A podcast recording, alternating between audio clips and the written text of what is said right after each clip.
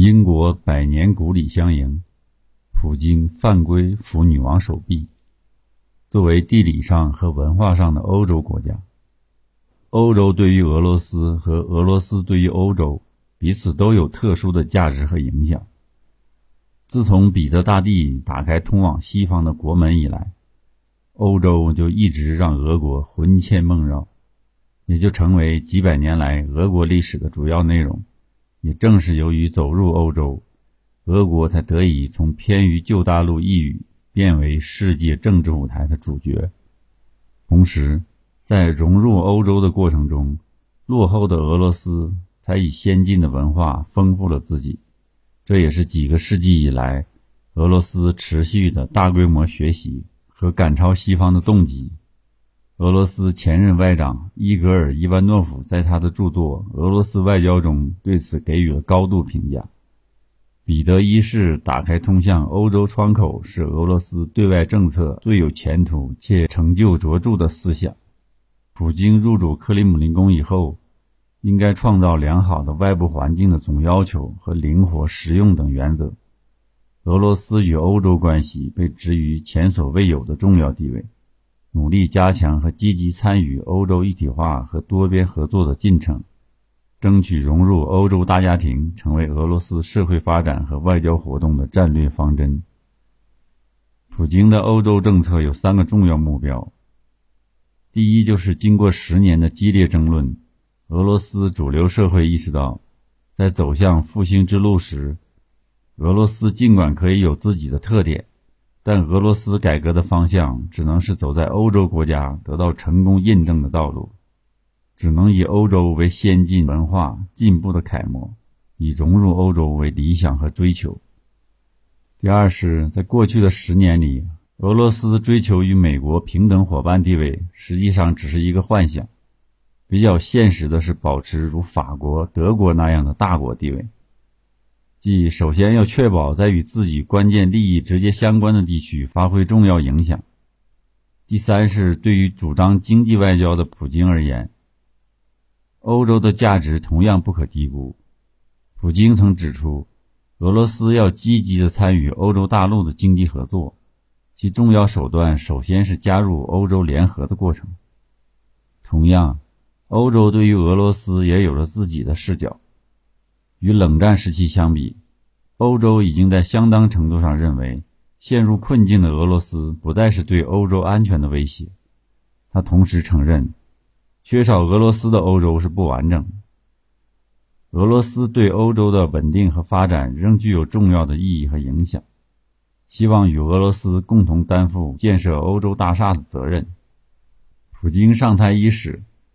俄罗斯与欧洲的关系正因为1999年3月的科索沃战争陷入低谷，而同年开始的车臣战争更是给这一关系雪上加霜。普京的地区优先、欧洲优先的政策要求必须迅速打开僵持局面，改善与欧洲的关系。作为走进欧洲政策的具体实践，普京一上台就刮起了欧洲旋风。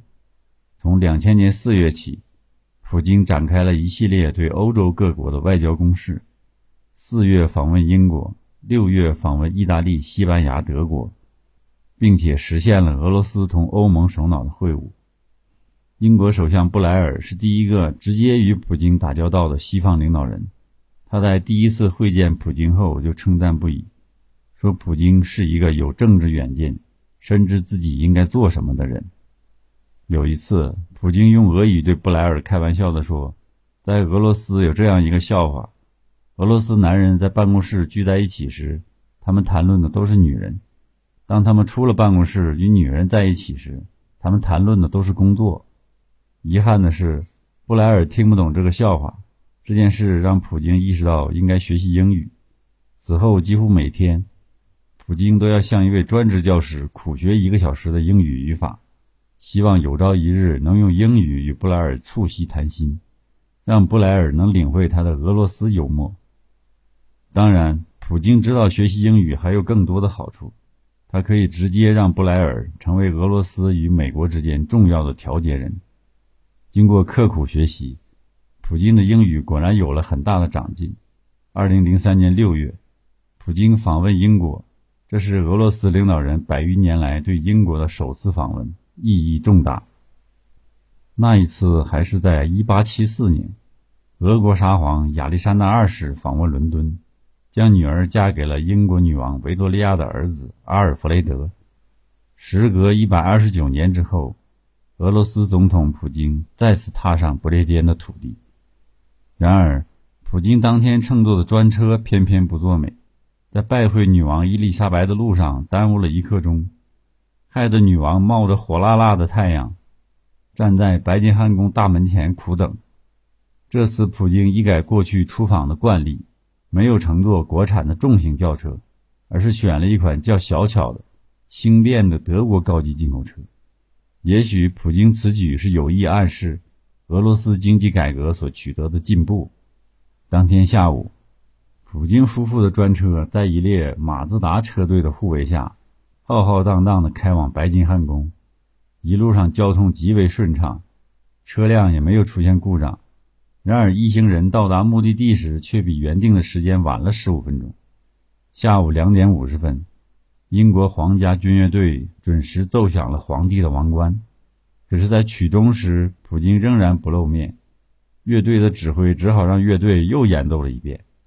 当天，女王身穿一套石膏绿色的套装，看上去很酷。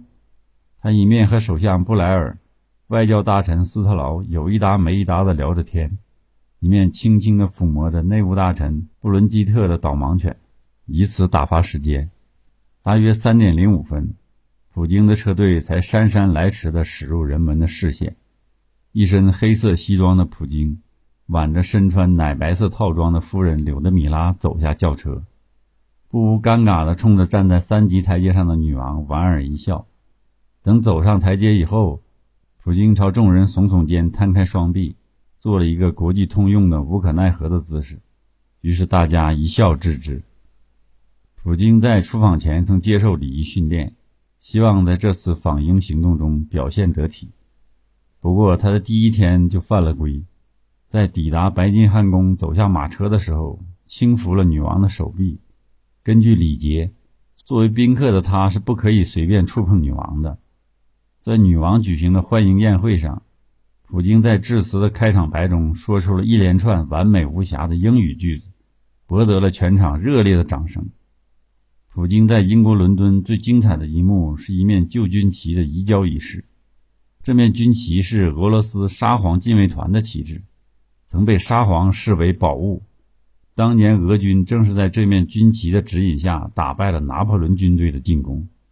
十月革命以后，终于沙皇的白军将这面旗子偷偷送到伦敦，交给英国王室保管，并提出将来归还俄罗斯的两个条件：第一，苏维埃政权不再存在。第二，恢复沙皇禁卫团会为该旗建一个纪念馆。旧军旗交接仪式在白金汉宫的一块草坪上进行。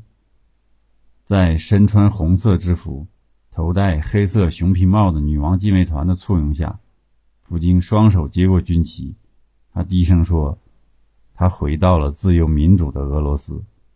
由于沙皇已经不复存在。”恢复禁卫团自然无从谈起。这面饱经历史沧桑的旧军旗将保存在圣彼得堡埃尔米塔日博物馆，这里也曾是俄罗斯末代沙皇的东宫。